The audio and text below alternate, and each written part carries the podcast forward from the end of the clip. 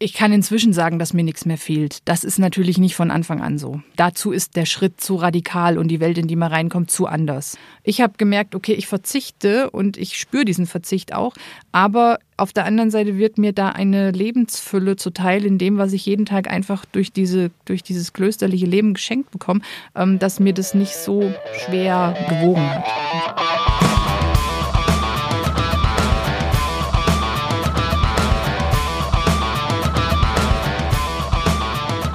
Herzlich willkommen zu einer neuen Folge von Sachs Pauli. Nachdem wir letztes Mal schon über das Thema Kirche und junge Menschen, die sich äh, lieber Gott widmen als einem ganz alltäglichen Leben äh, besprochen haben, haben wir heute eine Nonne zu Besuch. Herzlich willkommen, Schwester Angelika aus dem Kloster Kellenried. Schön, dass Sie hier sind. Ja, vielen Dank. Schwester Angelika, was ist das Schönste und was ist das Schrecklichste am Leben im Kloster? Das Schönste ist das Leben in Gemeinschaft vor Gott und das Schrecklichste ist das frühe Aufstehen. Wie früh stehen Sie denn auf? Also ich stehe wirklich um 10 nach 5 auf an allen Tagen in der Woche. Ähm, geweckt wird um fünf vor halb sechs. Das ist dann so das Späteste, je nachdem, wie lange man morgens eben braucht, äh, bis man dann um 6 Uhr zu den Laudes, das ist unser erstes Gebet, ähm, gemeinsam, je nachdem, wie lange man eben braucht, bis man fertig ist dafür. Sie sind Benediktinerin. Und das heißt, das Beten nimmt ähm, einen wahnsinnig wichtigen Teil ihres Alltags in Anspruch. Wie sieht denn so ein typischer Tag im Kloster eigentlich aus? Also wir stehen um fünf vor halb sechs auf, je nachdem eben. Ähm, um sechs Uhr beten wir die Laudes, also das Morgenlob. Ähm, danach gibt es eine persönliche Betrachtungszeit, die jede für sich verbringt. Um 7.30 Uhr haben wir jeden Tag Eucharistiefeier danach Frühstück und dann beginnt ähm, die sogenannte Lektiozeit, also die Zeit für geistliche Schriftlesung, Bibellesung. Ähm, man kann auch sonstige geistliche Bücher lesen oder Kommentare zur Heiligen Schrift. Und um 20 nach 9 beginnt dann die Arbeitszeit, wo jede Schwester in ihrem Tätigkeitsbereich arbeitet. Und um zwölf unterbrechen wir dann die Arbeit wieder und dann geht sozusagen alles wieder von vorne los. Das ist bei Benedikt ganz wichtig. Dem geht es sehr stark um das Maß halten, also von nichts zu viel und nichts zu wenig tun. Ähm, und deswegen unterbrechen wir dann die Arbeit wieder und treffen uns zum Mittagsgebet, zur Mittagshore. Dann ist Mittagessen und dann haben wir eine Stunde Freizeit, Mittagspause, ähm, die man individuell verbringen kann. Man kann Mittagsschlaf machen oder spazieren gehen, was lesen. Äh, und dann geht um 10 nach 2 wieder die Arbeitszeit weiter. Und die wird dann wieder unterbrochen durch die sogenannte Vesper, also das Abendgebet. Dann ist Abendessen, dann ist gemeinsame Freizeit, Rekreation heißt das, also Erholungszeit innerhalb der Gemeinschaft, wo man einfach erzählt, was gab es am Tag Neues, ähm, was bringt jemand mit, der irgendwie auf einer Reise war oder auf einer Fortbildung war, wo wir uns einfach austauschen, Gemeinschaft leben. Und dann ist um 19.45 Uhr die sogenannte Komplett. Da steckt der deutsche Begriff komplett drin. Da ist der Tag komplett. Den Tag gibt man Gott zurück in seine Hand.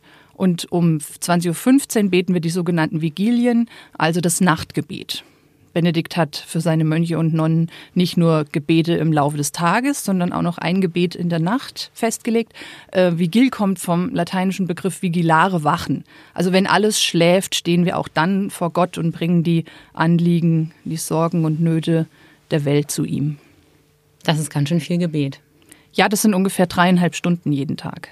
Und was beten Sie da? Also sind das, haben Sie da quasi freie Hand, was Sie beten, oder sind das feste liturgische ähm, Gebete? Beides. Das sind auf der einen Seite liturgische Gebete. In unserem gemeinsamen Stundengebet beten wir die Psalmen, die 150 Psalmen aus dem Alten Testament. Ähm, und in den privaten Gebetszeiten, zum Beispiel morgens nach den Laudes, ähm, da beten wir eben frei das, was uns auf dem Herzen liegt. Das ist bei der einen Rosenkranz, das ist bei der anderen stille Meditation, Jesusgebet, oder das ist einfach ein freies vor Gott tragen, was einen selber beschäftigt. Verzeihen Sie mir die Frage, aber ähm, wird das nicht irgendwann nur noch ein Ritual, wenn man jeden Tag die gleichen Worte spricht? Ähm, kann ja durchaus sein, wenn man ein Leben lang im Kloster bleibt, dass man dort 60, 65, 70 Jahre lebt. Mhm. Und somit ist es natürlich, äh, liegt es in der Natur der Sache, dass das ähm, Gebete sind, die man irgendwann auswendig kann und dass da auch ein gewisser Automatismus ähm, dabei ist. Ja, und somit vorstellen. ist es dann immer wieder die Aufgabe der Einzelnen, ähm, sich da selber gut auf der Spur zu bleiben und zu schauen, wann wird denn mein Gebet trocken, hölzern oder eben automatisiert und dann zu sagen, okay, da setze ich jetzt auch einen Cut und sage, ich beschäftige mich jetzt mal bewusst acht Wochen wieder mit den Psalmen. Und dann nimmt man einen Psalmenkommentar von dem Alttestamentler Erich Zenger zum Beispiel her und schaut mal, was hat der denn zur Auslegung von Psalm 138 gesagt. Und wenn ich den, das nächste Mal dann den Psalm 138 bete, nachdem ich mich da jetzt exegetisch mit beschäftigt habe, ähm, in dem Moment ähm, gibt mir der Psalm dann schon wieder mehr oder ich habe einen zusätzlichen Gedanken, der mir vorher neu war. Und somit erfrische ich dann sozusagen ähm, mein eigenes, vorher vielleicht hölzern gewordenes äh, Gebetsleben. Also ganz wichtig ist, dass man einfach selber ein großes Verantwortungsbewusstsein lernt für die eigene Gebetspraxis und merkt, wann es eben automatisiert wird, um dann da auch einzugreifen und zu sagen, okay, ich mache so eine Frischhaltekur. Frischhaltekur für Gebete. Klingt auch nicht schlecht. Ähm, was hat Sie denn ins Kloster geführt? Sie sind ja erst 34, Sie sind die Jüngste. Ich bin die Jüngste, genau. Mhm. Ähm, der Wunsch nach einem geistlichen Leben oder die Faszination für benediktinisches Leben, die liegt schon in meiner Kindheit. Meine Eltern haben mich und meine Schwester immer wieder mitgenommen in die Benediktinerabtei nach Ottobeuren im Allgäu. Und ähm, ich fand es total faszinierend, wenn die Mönche in ihren schwarzen Gewändern so abends durch die dunklen Gänge gegangen sind. Ich und, werfe mal ähm, ganz kurz einen Audiokommentar ein, denn das wissen unsere Hörer ja nicht. Aber sie sitzen mir jetzt gegenüber ähm, in genau so einem schwarzen Gewand, äh, mit einem bodenlangen schwarzen ähm, Habit. Habit, genau, und dem weißen Kragen und einen schwarzen Schleier oben drüber. Genau. Und von ihnen selbst sehe ich nur ihre Hände und ihr Gesicht. Genau. Also ich kann kein einziges Haar von ihrem Kopf erkennen und es ist alles unter dem Habitus verschwunden. Mhm. Das ist einfach auch ein Zeichen des zurückgezogenen Lebens. Also wir gehören ja ähm, als Benediktinerinnen zum monastisch-kontemplativen Orden und nicht äh, zum tätig-apostolischen, wie zum Beispiel die Franziskanerinnen. Ähm, bei uns ist wirklich das Zurückgezogene in das Kloster ähm, was ganz Zentrales. Und das ähm, spiegelt sich in verschiedenen sichtbaren Zeichen, zum Beispiel eben dem Schleier und dem Habit, ja, der einfach ähm, eben dadurch, dass man wenig sieht, ähm, diese Zurückgezogenheit spiegelt. Das spiegelt sich auch in unserer Klausur. Ähm, das spiegelt sich darin, dass wir nicht äh, zu ähm, Arbeits, in Arbeitsbereichen außerhalb des Klosters arbeiten, sondern unsere Arbeitsbereiche alle innerhalb ähm, des klösterlichen Gebäudes oder des Gartens haben. Und das zeigt sich im Umgang äh, mit Außenkontakten, im Umgang mit Medien. Also man braucht in allem einfach einen, große, einen guten Blick, um diese Gratwanderung zwischen zu viel und zu wenig in vielen Bereichen ähm, jeden Tag neu abzustecken. Mhm. Zurück zu Ihren Eltern. Also, die haben Sie mitgenommen nach Otto Beuren. Und genau. Sie haben die Mönche gesehen und waren fasziniert. Genau. Und so eine kindliche Faszination, das ist ja oft was, äh, was sich dann auch abbaut. Also man will mal irgendwie mit fünf Astronaut werden und zum Schluss ähm, geht man dann doch in eine Bank oder so. Äh, und, und, und bei mir ist aber diese kindliche Faszination von diesen Mönchen, die in die Dunkelheit schwebten, irgendwo so geblieben. Und ich habe dann mit 16 das erste Mal die Benediktsregel gelesen ähm, also die Regel, die unser Leben ordnet, ähm, die der heilige Benedikt um 530 nach Christus geschrieben hat und ähm, war total fasziniert. Ich habe gemerkt, das ist ein alter Text und man muss den übersetzen in die Neuzeit. Ähm, aber das hat mich mit 16 schon einfach begeistert, weil ich gemerkt habe, dieser alte Text ist gleichzeitig total aktuell und man kann heute noch genau danach leben in einer guten Weise. Und trotzdem kam dann ein, ein, langer Weg, wo ich überhaupt nicht, nicht drüber nachgedacht habe. Also mit 17, 18 habe ich irgendwie mein Leben gelebt und, und habe mich um mein Abitur gekümmert und mein Studium angefangen. Und da war das irgendwie auch verdrängt in einer gewissen Weise. Und kam dann erst so am Ende des Studiums wieder, wo ich dachte, okay, äh, jetzt musst du wieder eine Entscheidung treffen, wie es weitergeht. Und da ähm, habe ich das dann wirklich konkreter in Angriff genommen, dem nachzugehen. Also dieser inneren Sehnsucht, dieser kindlichen Begeisterung, die sich nachher in eine gestützte und, und irgendwie durchdachte Faszination entwickelt hat, ähm, dem dann nachzugehen. Jetzt waren Sie Lehrerin für Deutsch und Theologie geworden. Das heißt, das Thema geistliches Leben hat Sie auch im Studium nicht ganz losgelassen. Ja, im Gegenteil. Also ich habe Theologie studiert, um ähm, dieser inneren Sehnsucht, die mich da getrieben hat, Antwort zu geben und dachte, ich kann diesem radikalen Schritt damit entgehen. Ach, Sie also ich habe gedacht, gar nicht. Ich habe gedacht, äh, ich studiere halt Theologie, dann kann ich mich mit Gott beschäftigen und es wird dann schon wird dann schon reichen. Und dann habe ich studiert und dann wurde die Sehnsucht nur größer, weil das, was man im Studium natürlich erfährt, hauptsächlich ähm, wissenschaftlich-theoretische Dinge sind. Und ich habe gemerkt, nee, das nährt mich nicht äh, von meiner Herzenssehnsucht her. Und am Ende vom Studium war dann wirklich der Punkt, wo ich dachte, okay, entweder du gehst ihm jetzt nach, ernsthaft, oder du verdrängst es dann weiter und sitzt dann vielleicht mit Mitte 50 in deiner Midlife-Crisis da und denkst dir, Mensch, hätte ich nur mal damals oder so.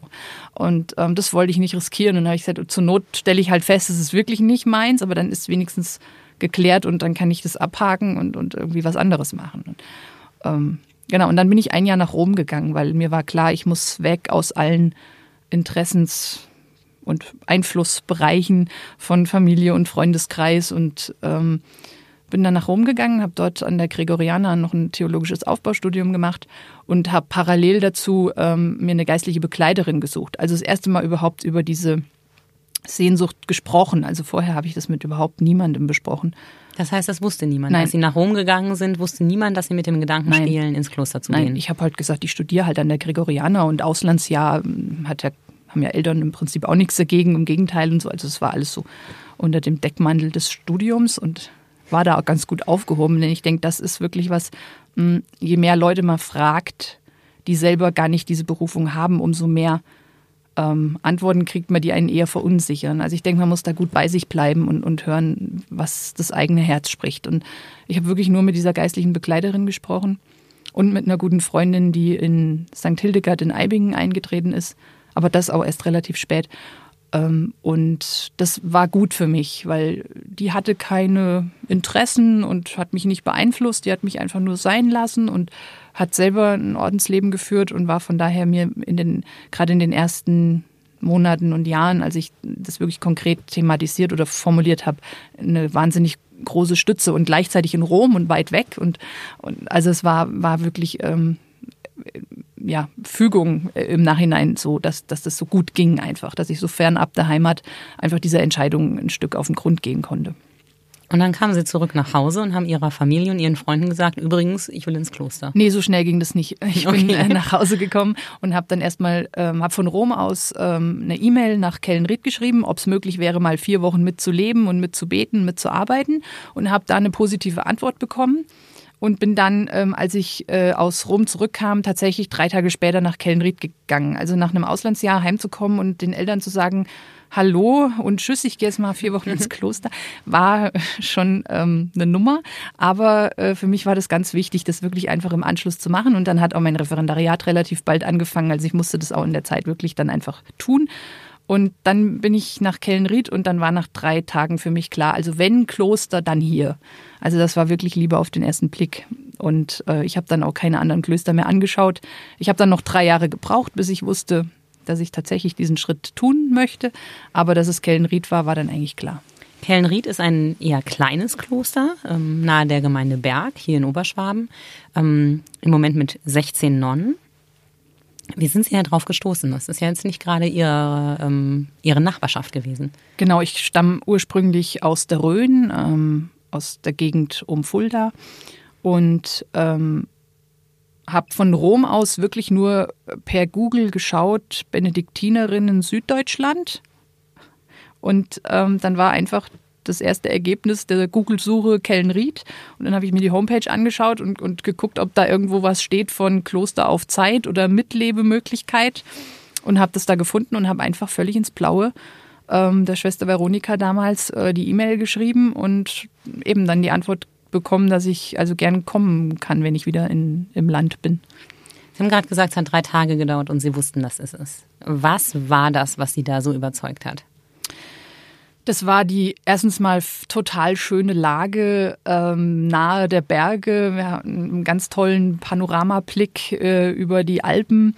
Ähm, ich wollte immer irgendwie in die Nähe der Berge. Also ich, ich liebe das einfach sehr, auch wenn ich es jetzt nur sehe, aber, aber allein das ist schon toll. Ähm, dann habe ich gemerkt, dass eine kleine Gemeinschaft, waren damals 25, ähm, auch was äh, sehr familiäres hat, dass es auch eine Chance hat im Vergleich zu einer Gemeinschaft mit 50 oder 60 Frauen. Ähm, und ich habe gemerkt, die sind total bodenständig und normal und lustig und humorvoll und trotzdem irgendwie sehr geistlich. Und das war irgendwo alles sehr geformt und so, wie ich mir benediktinisches Leben vorgestellt habe.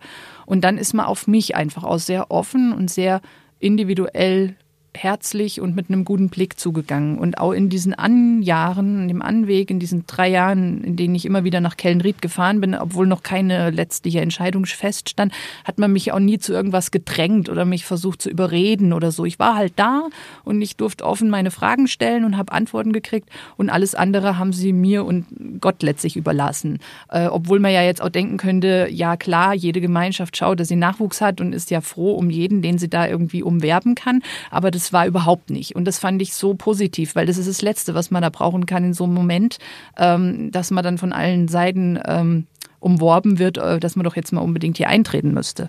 Und das habe ich dann immer sehr hoch angerechnet, den Mitschwestern. Und ähm, wünscht das einfach jeder jungen Frau, die irgendwo ihre anfänglichen ähm, Schritte tut, dass sie in so eine Umgebung ähm, kommt.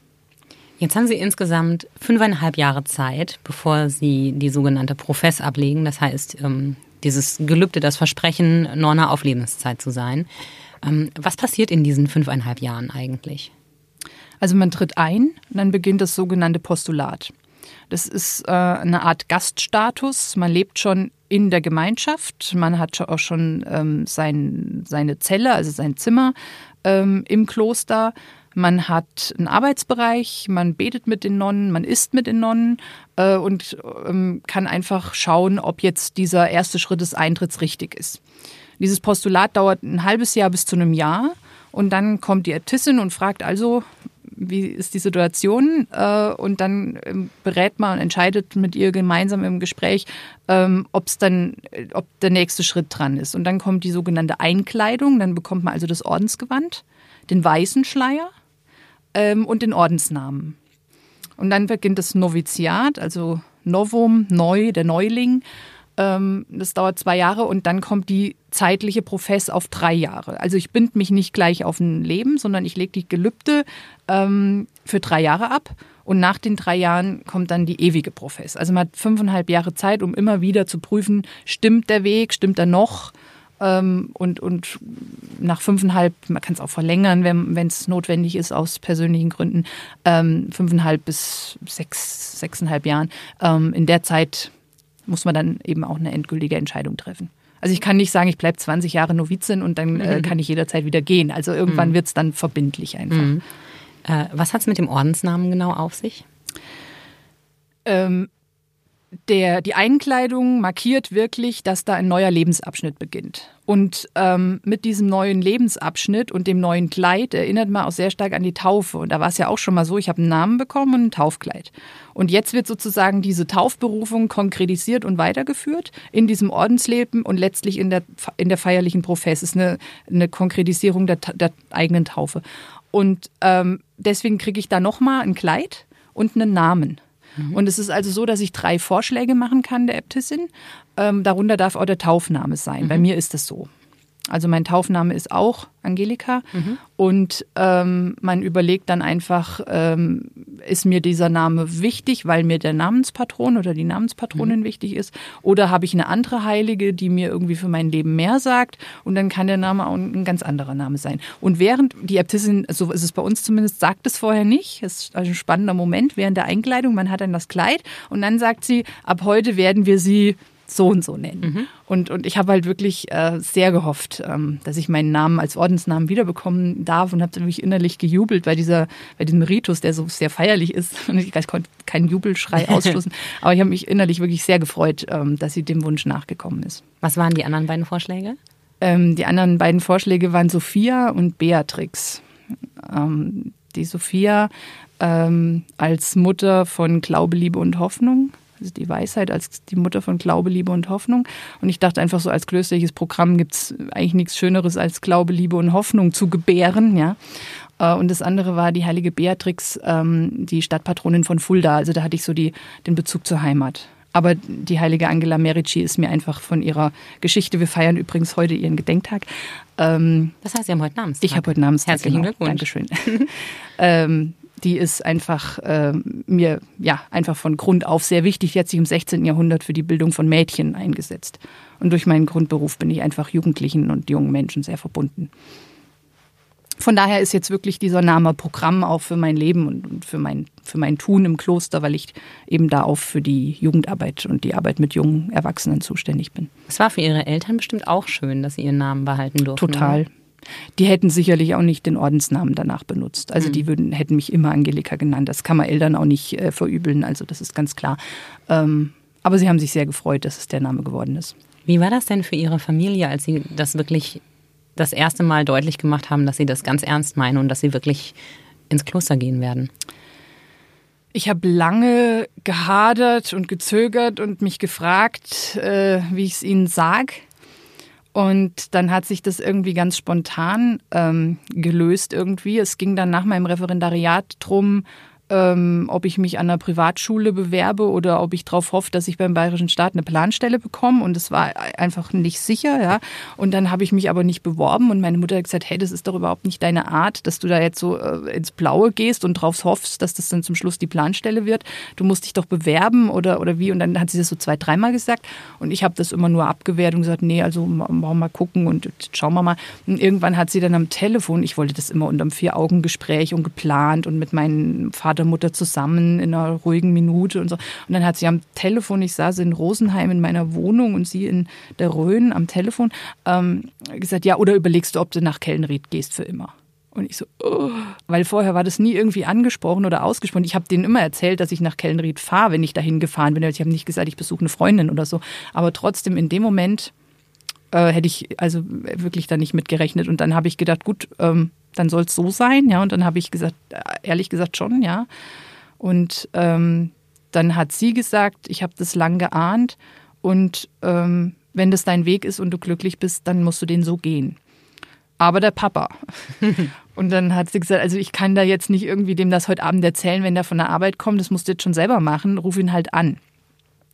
Und ähm, mein Vater ist ein relativ kritischer, aufgeklärter Mensch und sagt auch sehr direkt, was er gut findet und was weniger. Und ich hatte da echt immer Sorge, ich habe gedacht, okay, die Mama, die kann das noch irgendwie so als, als Frau und, und so zwischen den Zeilen mitlesen und, und, und verstehen, aber beim Papa bin ich gespannt. Und dann habe ich gesagt, äh, okay, dann habe ich ihn angerufen, dreimal durchgeatmet und dann habe ich gesagt, hast du mal kurz Zeit? Ja, klar. Äh, setz dich mal. Ja. Mach mal die Tür zu. Ja. Und dann habe ich gesagt, ich muss dir was sagen. Und er sagte, ja, du gehst nach Kellenried, oder? Und ich so, wahnsinnig, ja.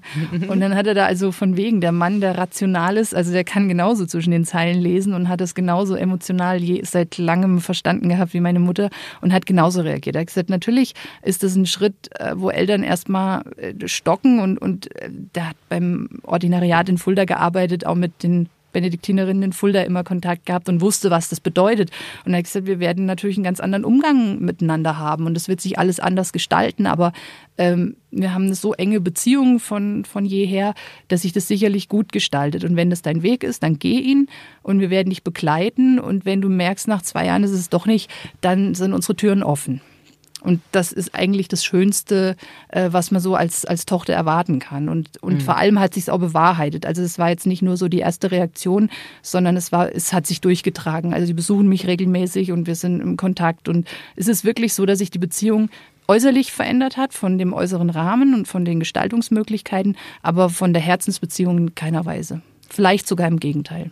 Was bedeutet das denn überhaupt? Also wenn Sie im Kloster diesen täglichen Rhythmus haben, 5 Uhr aufstehen und bis abends äh, diese feste Struktur und das Gebet. Wie oft können Sie Ihre Familie denn überhaupt sehen und Ihre Freunde? Können Sie hinfahren, wenn Geburtstage sind oder wenn mal jemand im Krankenhaus liegt? Wie viel, ähm, wie viel Alltagsleben ist da überhaupt möglich? Also meine Eltern kommen viermal im Jahr zu Besuch nach Kellenried. Wir haben dort einen Gastflügel, sodass die auch übernachten können. Ähm, und da haben wir dann wirklich auch ausführlich Zeit. Also da kann ich dann meinen Rhythmus auch unterbrechen. Das sagt man eben vorher, ich kriege da Besuch und dann hat man einfach auch Zeit, ähm, sich zu treffen und miteinander zu sprechen. Und ähm, mit meiner Schwester ist es ähnlich. Die kommt mit ihrer Familie und meinen beiden Nichten auch so viermal im Jahr. Und ähm, früher war es tatsächlich so, dass Besuche zu Hause nicht möglich waren. Ähm, außer wenn Eltern krank wurden oder in Todesfällen. Und ähm, so langsam ist es so, dass ich so insgesamt in den Klöstern ähm, die Tendenz äh, feststelle, dass sich das öffnet und weitet und dass man eben sagt, warum muss erst was Schlimmes passieren, um mal nach Hause zu fahren. Äh, und ähm, somit ist es bei uns inzwischen auch so, dass man es also absprechen kann wenn man meint, dass es aus irgendeinem Grund notwendig ist, ähm, auch mal zwei Tage äh, zu den Eltern zu fahren. Aber es ist nicht so, dass man einfach sagt, okay, ich, wir haben drei Wochen Ferien im Jahr, dass man sagt, okay, ich fahre jetzt drei Wochen heim äh, und bin da drei Wochen bei meinen Eltern und das jedes Jahr. Also das machen wir bewusst nicht, weil ähm, das auch immer natürlich eine gewisse ähm, Anspruchshaltung all derer ist, die man zu Hause dann halt kennt. Also da muss man so Tour, Tour, Tourneen machen irgendwie und wird ja. überall durchgefüttert. Und Alter, dann ist halt so Freunde die Frage, okay, so. eigentlich ist es meine Erholungszeit. Und ähm, was auch möglich ist, dass man, wenn man irgendwo ähm, Ferien macht, dass die Eltern dann dort zwei, drei Tage hinkommen und einen dort besuchen, dass man mal die Möglichkeit, auch mal einen Ausflug zu machen, eine Wanderung oder sowas. Ähm, weil wenn wir bei uns sind, dann ist man ja bei uns im Kloster und da ist es dann ja auch äh, nicht möglich, dass man jetzt sagt, wir laufen jetzt irgendwie auf den Bussen oder machen mhm. Bodenseeschiffsfahrt oder so. Also man ist dann schon aufs Kloster einfach aufgrund des Klausurstatuts und des zurückgezogenen Lebens ähm, dann da gebunden. Aber es ist inzwischen eben so, dass man also individuell absprechen kann, ähm, wenn man zu Hause die Notwendigkeit sieht, dass es gut wäre, aus irgendeinem Grund ähm, mal nach Hause zu fahren. Aber da zeigt sich schon einfach die Radikalität unseres Lebens, mhm. die man auch nicht weichspülen darf, sondern es ist schon eine, eine radikale ähm, Entscheidung, weil man sich Radix ja von der Wurzel her, wirklich von der Wurzel her, von ganz tief unten dafür entscheidet. Ähm, und das muss einem klar sein, wird einem auch klar gemacht vor dem Eintritt. Es geht nicht darum, das alte Leben abzuschneiden, zu verleugnen oder sich davon zu trennen. Das gehört zu einem. Ähm, aber es ist trotzdem ein neues Leben. Und damit dieses neue Lebenskonzept einen Raum hat, äh, und dass man da auch wirklich einwurzeln kann, ähm, braucht es einen gewissen Abstand und ähm, eine Distanz einfach zu dem, was vorher war. Sonst geht es nicht, sonst versucht man zwei Leben in 24 Stunden unterzubringen und das, das funktioniert einfach nicht. Mhm. Ähm, radikal ist es auch, weil man in der Profess ja, die heißt die ewige Profess. Das heißt, man sagt, ich möchte das tun bis zum Lebensende. Mhm. Ähm, Jetzt kann man ja sehr schlecht in die Zukunft sehen und es kann immer passieren, dass irgendwelche unvorhergesehenen Entscheidungen fallen oder dass es plötzlich irgendwas gibt, was sie dazu veranlassen würde, diese Entscheidung zu bereuen. Kommen Sie aus der Nummer auch wieder raus, wenn ja. es Not tut? Ja, ähm, das ist wie bei einer Ehe. Man heiratet und verspricht ein Leben lang miteinander den Weg zu gehen. Und wenn man dann doch nach 20 Jahren merkt, es geht überhaupt nicht mehr, ähm, dann kann man zumindest rechtlich, staatlich dieses Eheversprechen auflösen. Aber das kann man auch nicht einfach tun, indem man sagt, okay, ab morgen sind wir geschiedene Leute und das war's, sondern man muss es eben per Scheidungsanwalt und per Urkunde tun. Ähm, und ähnlich ist es bei uns auch. Also wenn wir unsere Gelübde lösen wollen, dann äh, müssen wir einen Antrag nach Rom schicken und ähm, dann wird diesem Antrag im Normalfall stattgegeben und dann äh, ist man von den Gelübden entbunden und, und kann dann überhaupt zum Beispiel auch erst wieder eine Ehe eingehen oder, oder in eine andere Lebensform wählen. Das kommt schon vor auch, ne? Es kommt vor, ja. Mhm. Es, es, sollte natürlich äh, eigentlich in den fünfeinhalb Jahren vorher passieren, dass man merkt, es geht nicht, ja. Aber es gibt einfach ganz, ganz un, viele Unwägbarkeiten, die dazu führen können, dass man direkt nach der ewigen Profess feststellt, dass es doch nicht der richtige Schritt war. Und es kann genauso nach 20 Jahren sein. Also das kann man wirklich wie mit, mit, mit einer Ehe vergleichen. Ja? Und die Frage ist einfach, kann ich, ist es eine Krise, durch die ich durchkomme? Oder ist es eine Krise, die so lange dauert, dass ich irgendwann an einem Punkt bin, wo ich weiß, okay, das kann jetzt auch nicht mehr der Wille Gottes sein, dass ich, dass ich diesen Weg so weitergehe. Hm. Es gibt dann nicht nur ähm, die Möglichkeit auszutreten, es gibt auch die Möglichkeit überzutreten. Also die benediktinische Welt ist ja mit ihren Aufträgen ähm, so breit, dass ich sagen kann, okay, äh, vielleicht ist es mir jetzt in dem Kloster von dem konkreten Auftrag oder den Arbeitsbereichen oder den Lebensmöglichkeiten zu eng.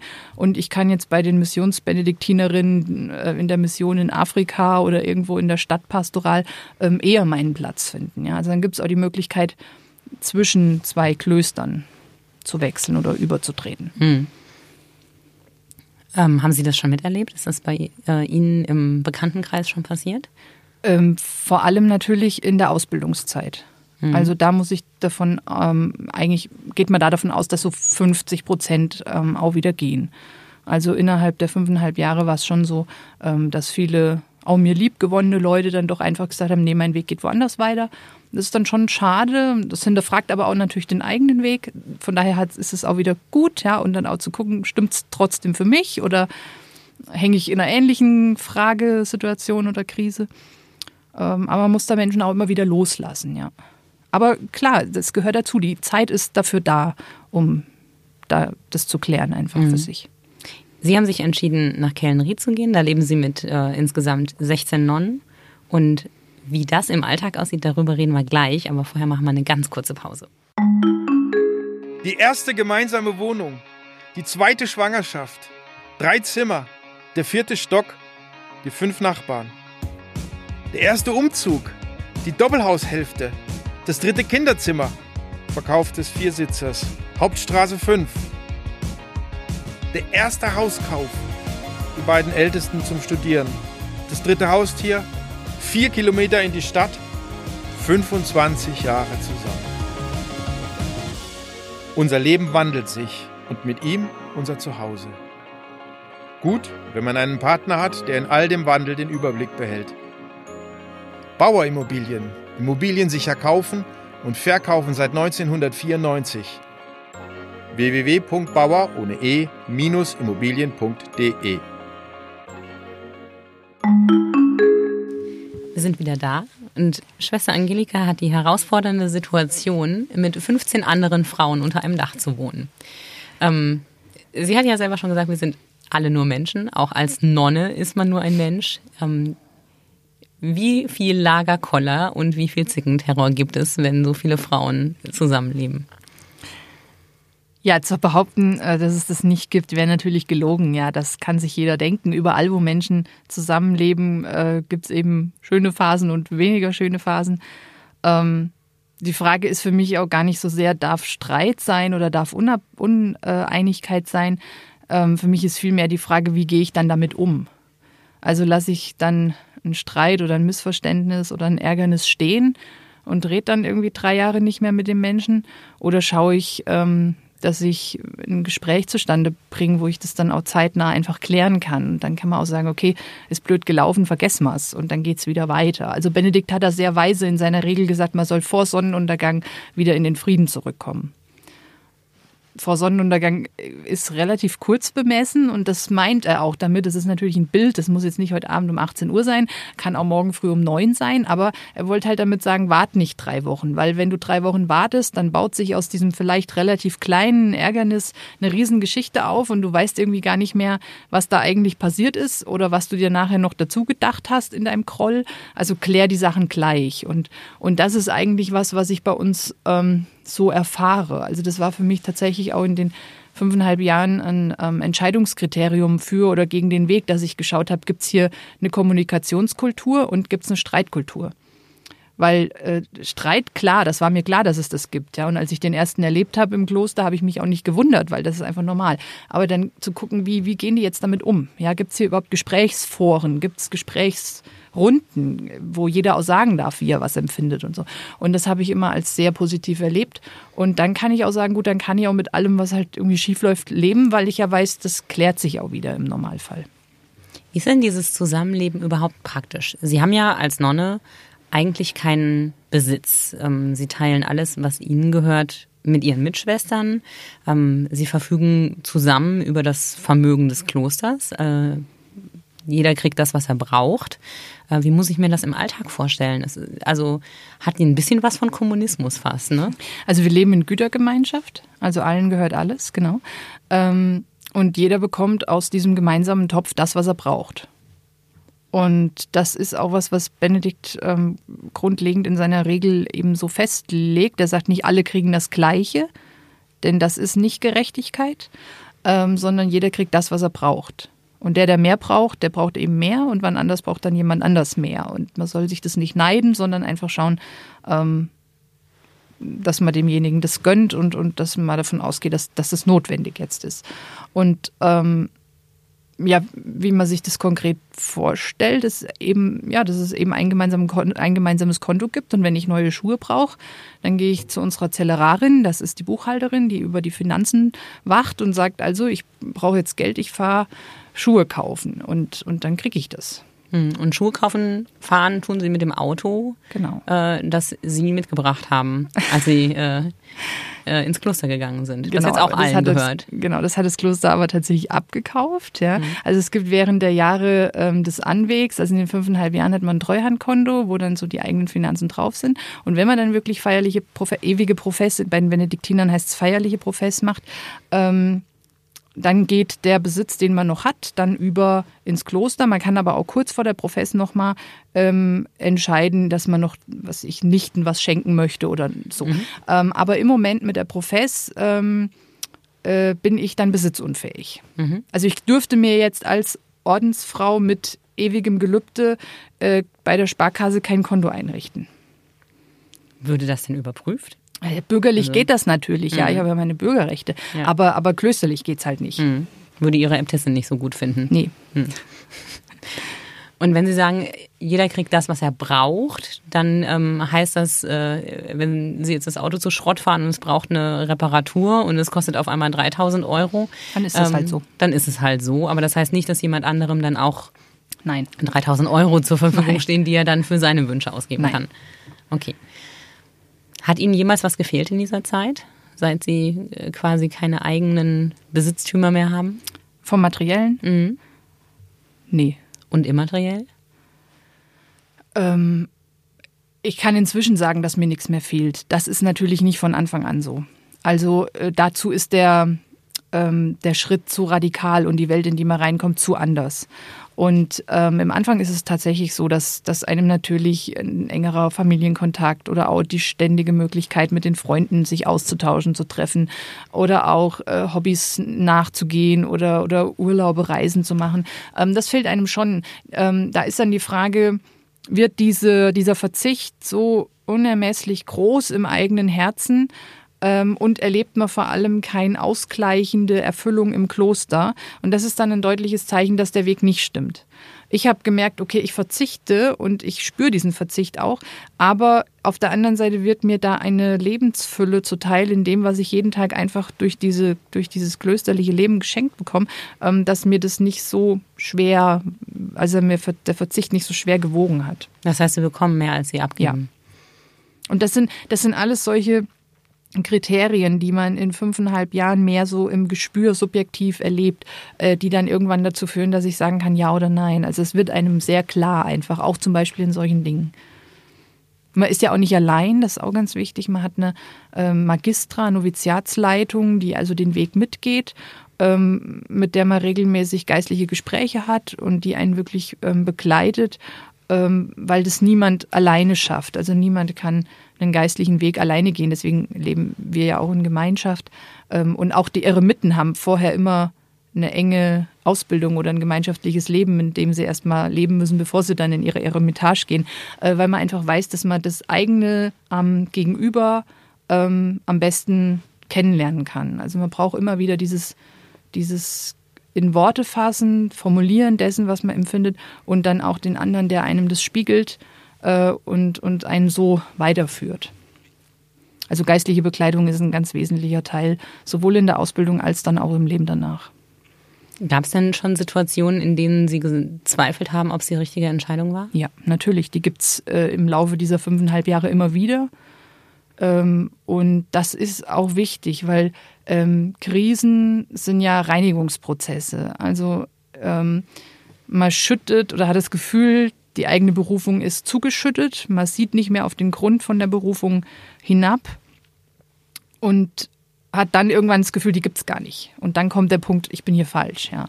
Und dann ist eben die Frage, ähm, im Gespräch zu klären, kann ich den Müll wegräumen, um dann wieder auf den Boden der Berufung runterzusehen und zu sagen, ja, die ist da wirklich noch? Oder merke ich irgendwie, nee, äh, da ist wirklich diese Berufung nicht, ja. Ähm, und äh, von daher sind es Reinigungsprozesse, wo ich Müll wegschaffe, um auf den Boden zu gucken und zu gucken, ist auf dem Boden die Berufung für dieses Leben oder ist es die Berufung zu einem anderen Leben, zu einer anderen Lebensform. Und das geht eben vor allem im Gespräch und, und im Gebet. Ja. Das sind zwei wesentliche Dinge, um ähm, solche Entscheidungen zu treffen. Überhaupt Entscheidungsprozesse funktionieren immer so, ob jetzt im Kloster oder woanders. Ja. Hm. Gab es für diese Krisen konkrete Auslöser oder waren das einfach äh, Entwicklungen? Es waren Entwicklungen. Das waren Entwicklungen, ähm, wo man einfach, natürlich hängt sich das dann an, an irgendwelche Situationen, aber die Situationen sind nicht schuld, sondern das sind einfach die Krisen, die kommen müssen. Weil wenn ich so einen radikalen Weg gehe und so eine auf eine Lebensentscheidung zusteuere, ähm, dann kommt irgendwann der Punkt, wo ich frage, ja, ist es das jetzt wirklich? Ja, wie mhm. in einer Beziehung auch. Dann frage ich mich nach zwei oder drei Jahren auch mal, ja, ist es das jetzt wirklich? Was wäre jetzt, wenn der Mann mir morgen einen Heiratsantrag machen würde? Und dann kriegt, kommt so dieses Hu und, und dann kommt man aber auch äh, dadurch irgendwo auf, auf eine Spur zu sagen ja oder nein. Und, mhm. und so ist, ist es eigentlich auch. Also Krisen sind regelrecht notwendig, um Entscheidungen zu treffen. Jetzt haben Sie gerade äh, von der Mann und der Heiratsantrag geredet. Ähm, Sie sind 34. Haben Sie keine Angst, dass irgendwann der Wunsch nach ähm, Partnerschaft, äh, Familie, Kindern ähm, nicht doch irgendwann kommt und sie dann sich fragen, ob das nicht alles ein riesengroßer Fehler gewesen sein könnte? Also das kann ich natürlich nicht ausschließen. Ja, also ich denke, äh, gerade in dem Alter ist das ja alles biologisch möglich und von daher ähm, kann das sein, dass mich mit 40 diese Krise ereilt. Ja. Ähm, aber ich habe meine Entscheidung getroffen. Und dann geht es dann nicht mehr darum, will ich das oder will ich das nicht, sondern ich habe gesagt, ich will das und dann schaue ich, wie ich dann damit umgehe. Mhm. Ich habe es bisher noch nicht gehabt, muss mhm. ich sagen. Also ich habe bisher noch nicht diesen Wunsch gehabt, Mensch, ich, ich möchte gern Kinder haben oder ich möchte gern äh, doch eine Ehe leben. Ähm, von daher ist es jetzt, äh, erwarte ich es jetzt nicht, ja. Mhm. Und, und ich habe das Glück, meine Schwester hat zwei kleine wunderbare Töchter und ich, ich liebe die sehr und kann so meine Mutterliebe so ein bisschen mhm. äh, an, an den Nichten da irgendwo ähm, ausleben. Ähm, aber ich denke dann auch immer, ja, so nachts durchzuschlafen und so seine Zeiten für sich zu haben, hat auch was, ja. Naja, also, sie stehen jeden Tag um 5 Uhr auf, ob das jetzt so viel einfacher ist. Aber nicht um drei und um eins und um elf. Ja, das hört ja wieder auf bei Ihnen. Ja, nicht. natürlich, das hm. stimmt, da haben Sie völlig recht. Was sagen denn Ihre Nichten dazu, dass Ihre Tante eine Nonne ist? Ähm, die Große ähm, wird jetzt bald sieben. Ähm, bei der bin ich auch Taufpatin und die findet es schon manchmal ziemlich uncool.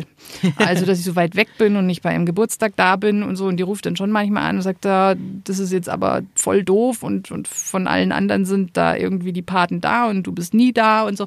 Ähm, das, das tut mir dann schon auch weh, ja, das für hm. sie nicht so sein zu können, wie es wäre, wenn ich nicht im Kloster wäre. Auf der anderen Seite war sie ein halbes Jahr alt, als ich ins Kloster eingetreten bin. Sie kennt mich nicht anders. Hm. Sie kennt zwar Fotos und meint dann immer zu erzählen zu können, wie ich vorher war, aber das kann sie definitiv nicht. Und ähm, auf der anderen Seite ist es auch ganz schön, weil die Kinder einfach von Anfang an in eine Welt eingeführt werden, die für andere überhaupt kein Thema ist. Also die weiß genau, warum ich jetzt keinen weißen Schleier mehr habe und war bei meiner Profess dabei in der ersten Bank und, und so. Und also das ist natürlich auch irgendwie was Schönes. Und wenn die irgendwann mal im Religionsunterricht Orden und Klosterleben durchnimmt, dann kann sie was erzählen. Also mhm. ähm, ich denke mal, schließt den Kindern natürlich damit auch eine Welt auf, wo sie ganz automatisch irgendwo mit groß werden und das ähm, nehme ich an, ist kein Schaden. Mhm.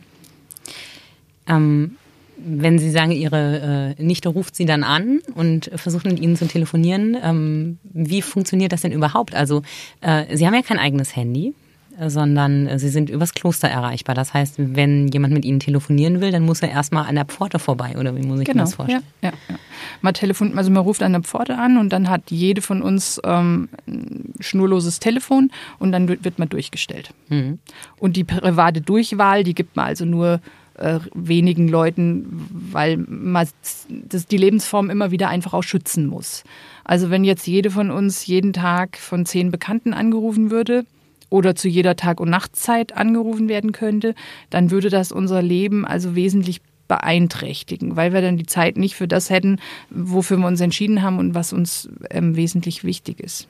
Hm. Aber fernab ihrer Freunde und Familie äh, darf sie ja jeder anrufen im Kloster und ihnen sagen, wofür sie bitte beten sollen, ne? Genau, ähm, da gibt man dann allerdings auch die Fürbitten oder die Gebetsanliegen an der Pforte ab. Also man wird dann mhm. auch nicht mhm. zu den Schwestern durchgebunden, äh, verbunden, aber es ist ein ganz ähm, wesentlicher Teil unseres Au Auftrags, ähm, für die Sorgen der Menschen und der ganzen Welt zu beten, das zu Gott zu tragen.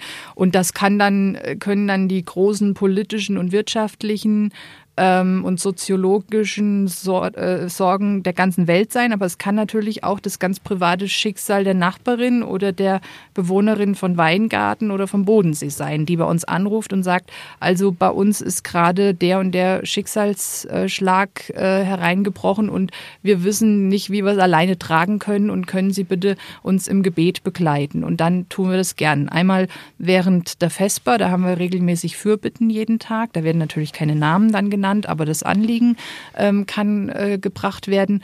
Ähm, und es tut jede natürlich auch privat in ihren privaten Gebetszeiten, aber darüber hinaus auch einfach so im Gedanken. Wenn ich jetzt einen Psalm bete, wo der Psalmist klagt über seine eigene Krankheit, oder seine Todesnot und ich weiß, ähm, dass da jemand gerade in einer schwierigen Krankheitssituation ist, dann kann der natürlich in meinem Kopf irgendwo ähm, dann präsent sein in dem Moment. Also das sind so die, die Formen einfach, wo wir versuchen, die Menschen im Gebet vor Gott zu tragen, mitzutragen und einfach auch da zu sein. Also es geht auch nicht nur darum, dass die schnell ihr Gebetsanliegen abgeben und dann äh, wird es bei uns eingebunden, sondern die können auch kommen und dann führt man eben ein Gespräch und, und bietet einen Raum, wo die Menschen einfach nur sein können, ohne dass sie Sorge haben, dass sie ihr Gesicht verlieren oder so, ja, wo sie weinen dürfen, wo sie einfach ähm, aussprechen dürfen und wissen, es bleibt hier im Raum. Also das ist, gehört auch zu diesem Gebetsauftrag, dass wir einfach in unserem Kloster einen Raum schaffen, ähm, die Türen offen haben, sodass die Menschen zu uns kommen können mit all ihren Nöten und wissen, da ist immer jemand da. Das ja. ist ja auch das Schöne in ähm, kontemplativ-monastischen Klöstern, dass immer jemand da ist, weil wir ja nicht zum Arbeiten rausgehen. Ja. Mhm. Also man trifft bei uns immer jemanden an und das schätzen die Menschen auch sehr. Ja, Sie schaffen ja nicht nur einen Raum, sondern Sie haben ein ganzes Gebäude geschaffen. Ähm, äh, es gibt ein Gästehaus bei Ihnen, wo man ähm, sich zeitweise einmieten kann und ein bisschen Zeit im Kloster verbringen kann. Wer kommt da zu Ihnen und warum? Ähm, ganz unterschiedliche Menschen mit ganz unterschiedlichen Anliegen. Wir haben in unserem Gastflügel ein Kursprogramm, ähm, wo Menschen also wirklich kommen, um ähm, zu einem bestimmten Thema einen Kurs zu besuchen, einen Wochenendkurs. Ja, das kann ähm, Meditationskurs sein, das kann ein biblischer Kurs sein, das kann können auch Körperübungen mit Yoga und theologischen Elementen sein. Ähm, also ganz breit dann kommen Menschen zu uns, die Exerzitien machen wollen, Schweigeexerzitien. Also wir sind wirklich ein Haus der Stille. Ähm, da hat man dann einmal am Tag ein Gespräch mit einer Schwester, bekommt einen Impuls und geht dann mit diesem Impuls durch den Tag im Schweigen. Ähm, dann können auch Gruppen zu uns kommen, die sagen, wir sind Kollegium von der und der Firma und wir machen äh, ein Wochenende äh, Beratung und Besprechung und, und möchten das gerne im klösterlichen Umfeld machen und buchen die Räume und die Zimmer und ähm, und gehen ins Stundengebet oder so. Mhm. Also solche Möglichkeiten für Beleggruppen gibt's auch. Ähm, und dann gibt es eben auch ganz viele Einzelgäste, die einfach sagen, ich mache Ferien im Kloster. Also die machen dann tagsüber Ausflüge in der schönen Gegend äh, und, und, und gehen morgens und abends in, ins Stundengebet. Ähm, und das ist bei uns eigentlich so, dass man zu nichts verpflichtet ist. Also da guckt niemand, wer kommt da jetzt zum Gebet oder wer kommt nicht. Also jeder kann kommen und, und ist aber auch ganz frei. Mhm. Ähm, dann kommen auch Gruppen, Tagesgruppen ähm, gerade ganz viele Krippenfahrten. Äh, wir restaurieren gerade unsere historische Krippe aus der Barockzeit und ähm, die ist wirklich äh, sehr, sehr schön und sehr wertvoll. Und dann gibt es Krippenfahrten von Gruppen, die kommen, sind eine Stunde an der Krippe mit Führung und, und kommen danach zu Kaffee und Kuchen. Ähm, es gibt auch ähm, Meditationstage, die wirklich nur von 9 bis 16 Uhr stattfinden. Und dann kommen natürlich auch Schulklassen und Firmengruppen und Kommunionkinder ähm, und, und Jugendliche überhaupt, die irgendwie einen Tag im Kloster verbringen wollen. Und Studenten aus der KHG in Tübingen oder äh, von der Uni oder wie auch immer. Also ganz, ganz breit von ganz jung bis, bis ganz alt, die einfach die klösterliche Atmosphäre schätzen. Hm, das heißt, einerseits haben Sie diese Abgeschiedenheit, die Benedikt Ihnen eigentlich auch vorgegeben hat. Andererseits machen Sie das Kloster ähm, für die Öffentlichkeit auch auf und lassen die Menschen an ihrem Leben teilhaben und gewähren Einblicke. Ähm, das tun sie auch zum Teil, nicht für alle, aber für manche Medien. Sie sitzen jetzt auch hier bei mir im Studio. Ähm, aber sie haben auch schon ein Filmteam zugelassen und einen Film drehen lassen. Jetzt verdrehen sie gerade ganz leicht die Augen. Was hat es damit auf sich? Äh, nein, das ist einfach äh, immer wieder nur ähm, eine Gratwanderung. Ähm, Benedikt hat in seinem in seiner Regel ein Kapitel ähm, über die Gastfreundschaft geschrieben. Benediktinische Gastfreundschaft ist was ganz Wesentliches, ein ganz hoher Wert. Also den Gast so aufzunehmen wie Christus selbst. Äh, und von daher sind benediktinische Klöster ähm, immer Orte von Gastfreundschaft. Ähm, wir gehen nicht raus, aber wir sind für die Menschen da, die zu uns kommen. Und das ist uns auch ganz wichtig. Ähm, mit den Medien ist natürlich immer noch mal eine andere Sache. Also da schauen wir schon im Konvent immer gut, äh, welchen Anfragen wir zusagen und welchen nicht. Und ähm, die Filmsache war eine, war eine ganz wunderbare Erfahrung, ähm, weil der Regisseur selber Theologie studiert hat und von daher ein sehr gutes Gespür hatte für unser Leben. Mhm. Und ähm, die Priscilla, die eben zehn Tage bei uns im Kloster mitgelebt hat und sich mit der Kamera hat begleiten lassen, ähm, selber auch ein sehr geistlich-religiöses Leben führt. Und äh, von daher hat hatten wir da einfach ein super Team, die sich sehr schnell auf uns einstimmen konnten. Aber es hat natürlich auch ähm, Mut gebraucht, dem zuzustimmen, denn wir haben ja die wirklich komplett zu uns reingenommen. Die haben mhm. unsere Essenssituationen gefilmt, unsere Wohnbereiche gefilmt, die waren irgendwie im ganzen Haus. Ähm, und, und damit haben wir natürlich ganz ähm, breit Einblick in unser in unser privates Leben geführt. Denn das Kloster ist natürlich ein, ein, ein, ein eine, zum Teil ein, ein, öffentliches Haus und trotzdem äh, leben wir ja in Klausuren eben zurückgezogen. Und wenn jetzt jemand an der privaten Wohnungstür klingelt, dann sagt man auch nicht herzlich willkommen, ich zeige Ihnen mal mein Schlafzimmer, ja, mhm. äh, sondern dann geht man auch irgendwie ins Wohnzimmer oder so. Und wir haben wirklich da unseren ähm, privaten Bereich ähm, geöffnet. Mhm. Gab es da im Nachhinein ähm ja, haben Sie es bereut oder würden, äh, würden Sie sagen, wir machen es nicht nochmal? Wir haben es überhaupt nicht bereut. Also wie gesagt, durch dieses ähm, super Team, was wir da hatten, ähm, war das einfach insgesamt eine sehr angenehme Arbeit äh, miteinander. Und das Ergebnis war auch gut und schön war halt auch, dass wir auch ähm, über den Schnitt mit ähm, sprechen konnten und sagen konnten, also an der mhm. Stelle stimmt's nicht oder da ist mhm. der Gesang schief zusammengeschnitten oder so. Also wir konnten den Film vor der Premiere ähm, anschauen, immer wieder im Entstehen und, und, und gemeinsam äh, mit dem Regisseur und mit dem Schneideteam äh, gucken, wie, wo war es noch mhm. anders gemacht werden muss, einfach damit es auch stimmt, ja. Mhm. Und, ähm, und von daher war das, war das sehr angenehm und vor allem haben wir ganz, ganz viel positives Echo äh, bekommen. Der ist ja dann auch in der Linse in Weingarten auf der Kinoleinwand mhm. gelaufen und ähm, auch da waren die Kinosäle bei den, glaube drei Veranstaltungen waren es, ähm, jedes Mal voll und, und insgesamt haben wir viel positive Rückmeldungen bekommen. Mhm. Dieser Kontakt nach außen, was verändert er denn für Sie? Der gibt uns die Möglichkeit, in unserer Art und Weise am Leben und am Alltag der Menschen teilzuhaben, denn wir können ja nur für das beten, was wir kennen. Also es würde uns ja überhaupt nichts nutzen, uns irgendwie total zurückzuziehen. Ein Kloster ist nicht die Insel der Glückseligen, die irgendwie von der Not der Welt nichts mitkriegen, sondern im Gegenteil. Das soll ein Platz mitten in dieser Welt sein, ähm, der sehr stark Anteil an der Welt nimmt und dann aber auch wieder sich zurückzieht, um dann die, den Raum und die Zeit und die Kraft zu haben, das vor Gott zu bringen. Das wird sonst nicht funktionieren. Wir können nicht uns ganz aufmachen. Wir müssen immer wieder schauen, dass wir unsere Gemeinschaft und unser monastisch-klösterliches Leben auch schützen. Und deswegen versuchen wir einfach auch mit den Medien zu schauen. Ähm, Braucht es jetzt irgendwie ein Smartphone für uns? Oder ähm, ist die Abhängigkeit, die, die sich damit ergibt oder die ähm, das Gefühl, ständig erreichbar sein zu müssen, nicht eher eine Beeinträchtigung dieser Möglichkeit, sich auch zurückzuziehen. Ja, äh, mein Telefon kann ich halt um 17 Uhr auf die Ladestation stellen und das äh, PC kann ich irgendwie um 17.30 Uhr ausmachen und dann gehört aber der Abend der Gemeinschaft und Gott und mir äh, und ich muss dann nicht irgendwie ständig noch WhatsApp-Nachrichten irgendwie kriegen. Also wenn jetzt 16 Schwestern WhatsApp-Nachrichten kriegen würden in unserem Haus, dann wäre das äh, ziemlich schrecklich und ähm, von daher ist es immer eine Gratwanderung. Im Kloster sagt niemand um Gottes Willen technische Geräte oder so. Ja, gar nicht. Wir haben PCs und Laptop und wir haben WLAN-Anschluss und wir haben Tageszeitungen, ähm, alles. Aber ähm, wir haben, lernen auch in dieser Ausbildungszeit immer gut zu schauen, wie viel davon und ab wo muss man auch sagen, nee, jetzt wird das Ganze mal ausgemacht. Hm. Wir machen auch mal ganz kurz aus, aber wir sind gleich wieder da. Wir machen noch eine kurze Unterbrechung. Bicicli. La bicicletta. Velocipede. Le vélo. Het fiets. La bicicletta. Oval bicycle. The Bike. Bicyclette. Der Roschgeppel. Dein Fahrrad trägt viele Namen. Und dein Fahrrad hat Freunde. Bei den Fahrradprofis in Ravensburg und Biberach.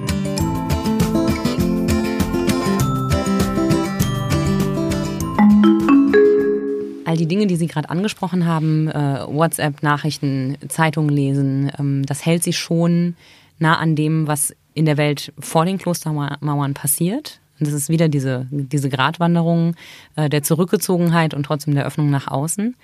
Ähm, bei 16 Schwestern, die da sind, frage ich mich aber, wie viel man tatsächlich äh, für sich sein kann. Denn es gibt ja ein paar Situationen, in denen man auch einfach Hilfe von außen braucht.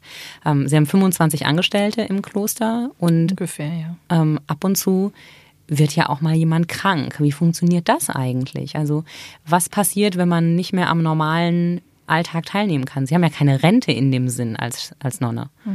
Ähm, wir haben ähm, eine Krankenschwester in unserer Gemeinschaft, die ist also gelernte Krankenschwester und die ist auch zuständig für alle Kranken und alle Alten. Ähm, und die kriegt aber Hilfe zum Beispiel von der Pflegestation. Ähm, die kommen dann morgens und, und helfen den älteren Mitschwestern beim Waschen und beim Anziehen. Ähm, und wenn wir ansonsten krank werden, dann kommen wir ins Krankenhaus. Und wenn wir haben einen Hausarzt, der kommt einmal in der Woche zu uns. Ähm, und wenn der diese kleineren Dinge irgendwie direkt vor Ort ähm, behandeln kann oder schauen kann, dann ist es gut. Und ansonsten muss man eben zu entsprechenden Fachärzten und so. Also das ist äh, ganz normal, so wie es notwendig ist. Wir haben, sind krankenversichert und, und somit ähm, ist, ist das eigentlich genauso wie, wie draußen. Sogar oft noch angenehmer, weil wer hat schon jetzt eine Krankenschwester in der Familie und, Mhm. und so. Also das ist äh, gut. Ja. Oder wöchentliche Arztbesuche Ja, vor Ort. Hat genau. auch nicht jeder. Äh, und wenn die Schwestern älter werden und nicht mehr ähm, alles schaffen, denn das, was sie da an Programm haben, das ist ja tatsächlich ganz schön anstrengend. Mhm. Ähm, wie geht's dann weiter? Also können die dann einfach sagen, okay, dann nehme ich halt nur noch an der Hälfte der Gebete teil oder wie muss ich mir das vorstellen? Also wir gehen nicht in Rente. Es ist nicht so, dass wir irgendwie 65 oder 66 sind und dann ähm, uns äh, zurückziehen in, in die Pensionierung. Ähm, jede Schwester ist in ihrem Arbeitsbereich, solange das geht. Und wenn man merkt, die wird älter und schwächer und verschiedenes geht nicht mehr, ähm, dann reduziert man den Arbeitsbereich. Und wenn man merkt, die tut sich schwer, morgens aufzustehen oder abends lang wach zu bleiben, dann ähm, kann die die Gebetszeiten auch privat äh, für sich in ihrer Zelle und dann zügiger einfach beten. Ja. Ähm, also man schaut einfach, aber das entscheidet man auch nicht selber, sondern im Gespräch mit der Äbtissin sagt man, bei mir ist die Situation so und so und dann sagt die, okay, dann, dann schauen wir, dass es äh, einfach da, dann passt zu den Kräften und zu den Möglichkeiten, die die Einzelne noch hat. Und wir versuchen, ähm, dass die Mitschwestern wirklich bis zu ihrem Tod bei uns im Kloster sein können. Mithilfe eben der Krankenschwester, mithilfe des, äh, der So- Sozialstation und mit kleineren Hilfen, die ja jeder jedem leisten kann. Ich kann Kompressionsstrümpfe anziehen oder solche Sachen ja auch einfach tun.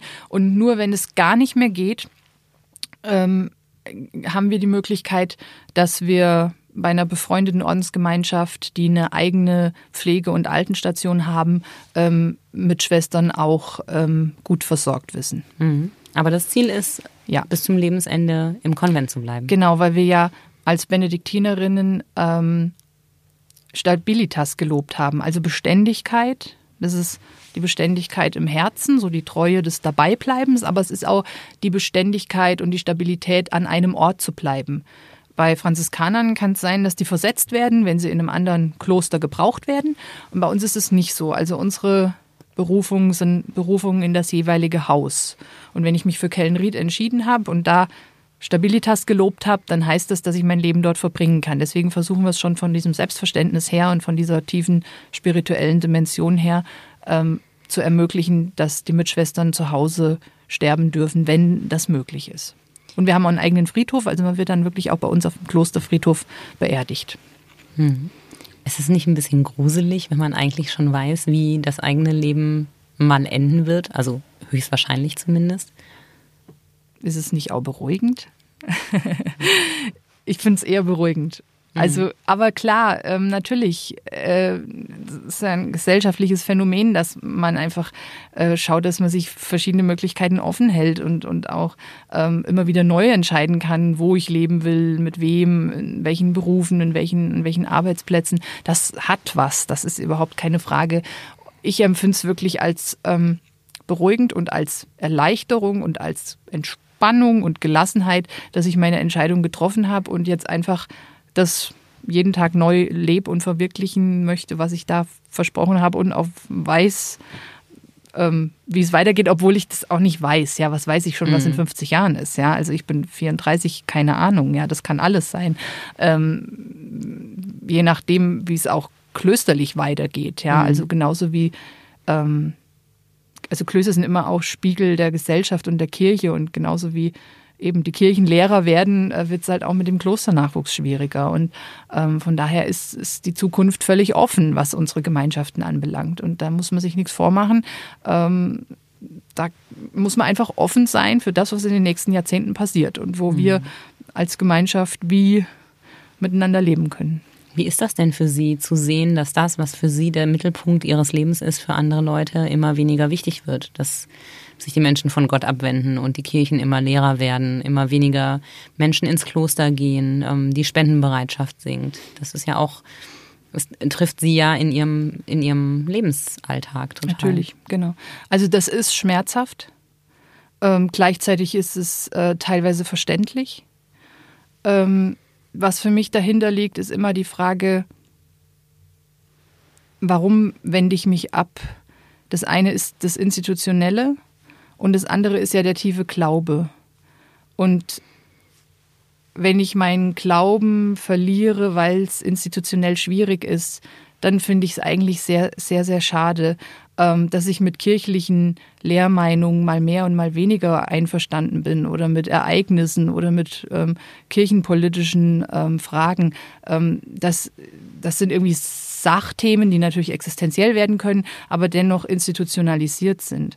Ähm, wenn Das heißt, mein eigener, über die Kirche. Genau, und, und wenn mein eigener. Glaube, meine eigene Spiritualität, also das, was mein Leben von innen her auch bereichern kann, was dem Sinn geben kann, wenn das wegbricht oder wenn das wegbricht, weil ich von Kirche so enttäuscht bin, dann ist es schade, weil dann wird's existenziell für den Menschen, ja, weil dann muss die Sinnsuche neu neu gestartet werden, Mhm. ja, und die Sinn, Sinnfindung ähm, neu gestaltet werden. Und das ist, ist ja wa- was ganz Schwieriges, ja. Und, und von daher ähm, ist eigentlich das, was, das, das, was mich hauptsächlich schmerzt, ja, dass die Menschen ähm, ihre Christusbeziehung verlieren oder ähm, den Sinn darin, diese Christusbeziehung zu stärken, verlieren. Hm. Können Sie dabei helfen, die wiederzufinden? Sehen Sie das als Das Ihre Aufgabe an? Wäre schön, wenn das gelänge, ja. Und das ist auch das, was die Menschen uns auch rückmelden, dass sie einfach bei uns sein dürfen, wie sie sind ähm, und Bekleidung und Hilfestellung in ihrem konkreten Leben und in ihrer jeweiligen Situation finden. Ob im Gebet oder einfach im Gespräch, im Dasein bei uns, äh, in der, durch die klösterliche Atmosphäre. Und das finde ich eigentlich ist, ist schon auch einer unserer Aufträge, ähm, den Menschen eine Christusbeziehung, also zu einer Christusbeziehung hinzuführen. Ähm, ja. Dafür gibt es ja jetzt eine ganz neue ähm, Art und Weise, wie man das machen kann. Äh, es gibt neuerdings das freiwillige Ordensjahr. Man kann ein Jahr im Kloster verbringen, ohne dass man dafür Nonne oder Mönch werden muss. Was steckt dahinter? Genau. Die Deutsche Ordensobernkonferenz hat dieses Projekt initiiert. Ähm, es haben sich jetzt ungefähr 40 Klöster deutschlandweit aus ganz verschiedenen Orden ähm, bereit erklärt, ähm, Menschen für drei Monate, sechs Monate, neun Monate oder ein Jahr in ihre Gemeinschaft aufzunehmen, um diesen Menschen eine geistliche Erfahrung in einer gelebten Glaubensgemeinschaft zu ermöglichen. Das können Menschen sein, die das direkt nach dem Abitur machen. Das können Menschen sein, die das in der Mitte ihres Lebens tun. Das können Menschen sein, die das nach ihrer Pensionierung machen Ähm, da geht es jetzt auch nicht nur darum, jungen Frauen den Weg zum Kloster zu ebnen. Das kann sein, dass die dann ihre Berufung erkennen und sagen, nachher ich trete ein, aber das ist nicht die eigentliche äh, Motivation ähm, dieses Projekts. Das kann genauso die 65-jährige äh, frisch gebackene Rentnerin sein, die sagt, ich muss mich jetzt neu orientieren und ich will ähm, einfach ein halbes Jahr in der Ordensgemeinschaft leben und meinen eigenen Glauben reflektieren und, und schauen, wie die das da machen und, und dann gucken, wie ich jetzt mein Rentnerdasein gestalte. Also das ist ganz breit ähm, angelegt und ähm, wird koordiniert von der Schwester Maria Stadler, Missionarin Christi. Ähm, die hat von der Deutschen Ordensobernkonferenz den Auftrag bekommen, ähm, das zu koordinieren. Also man bewirbt sich bei ihr und sie schaut dann mit dem jeweiligen Kandidaten, welches Kloster jetzt passt. Und dann gibt es einen Gastaufenthalt in dem Kloster von einer Woche und dort schaut man dann, ob es jetzt wirklich zu diesem Ordensjahr kommen kann. Also wirklich eine, ähm, eine tolle Idee. Das läuft jetzt erst seit einem halben Jahr, deswegen kann man noch nicht von vielen Erfahrungsschätzen sprechen oder Erfahrungswerten. Ähm, aber äh, also von der Grundidee bin ich also absolut überzeugt und, und bin gespannt, äh, ob und wann wir in Kellenried eine solche Erfahrung machen dürfen. Hm, aber Sie machen mit. Also wir machen mit, genau. Kellenried hat sich also bereit erklärt, ähm, da teilzunehmen und diese Möglichkeit zu bieten. Mhm. Und das würde bedeuten, dass dann jemand äh, tatsächlich auch das Leben, das Sie da führen, in diesem Zeitraum mitführt. Genau, also, also richtig mit Zelle im Kloster, Arbeitsbereich, Essen mit den Schwestern, äh, Rekreation. Also man ist wirklich richtig mit drin. Man ist nicht bei allen Besprechungen natürlich dabei, mhm. aber äh, im, im Großen und Ganzen führt man dieses Leben genauso, wie wir das tun. Lassen Sie uns zum Schluss noch über ein Wort reden. Ähm nämlich das Wort Zelle. ja, ich habe es jetzt äh, ein paar Mal gebraucht. Ähm, genau. Es ist unser privates Zimmer. Aber wir so nennen es wirklich Zelle, genau. Das liegt aber nur daran, dass die Gefängnissprache ähm, diesen, diesen Begriff geklaut hat äh, und, und, und irgendwie ähm, ins Negative umgewandelt hat. Eigentlich ist es ein spirituell klösterlicher Begriff. Die ersten Mönche, die in die ägyptische Wüste gezogen sind, um dort als Einsiedler zu leben, die haben sich ein Kellion gebaut. Und dieses Kellion ist eine Lehmhütte mit nur einem Raum und einem kleinen Gärtchen davor. Und dort haben die gelebt, sich selbst versorgt, gebetet, meditiert, Bibel gelesen. Und äh, aus diesem Begriff Kellion ist der klösterliche Begriff Zelle entstanden. Es ist also der Raum, in dem ich allein bin mit Gott, also mein Rückzugsraum. Da geht auch sonst niemand rein, da besucht mich auch niemand. Ähm, das ist wirklich der Ort, ähm, der mir zur Verfügung steht, um da ähm, allein zu sein, allein mit Gott im Gebet zu sein. Also ein sehr positiv geprägter Begriff. Denn wenn man den ganzen Tag in Gemeinschaft ist, dann braucht es unbedingt auch Räume, die einem selbst äh, gehören und wo man wirklich sich zurückziehen kann. Ähm, und von daher ist Zelle was ganz Positives für uns. Hm. Okay. Schwester Angelika, danke, dass Sie uns mit hinter die Klostermauern genommen haben. Sehr gerne. Wenn auch nur akustisch. Ja. Danke für den Besuch und alles Gute. Vielen Dank.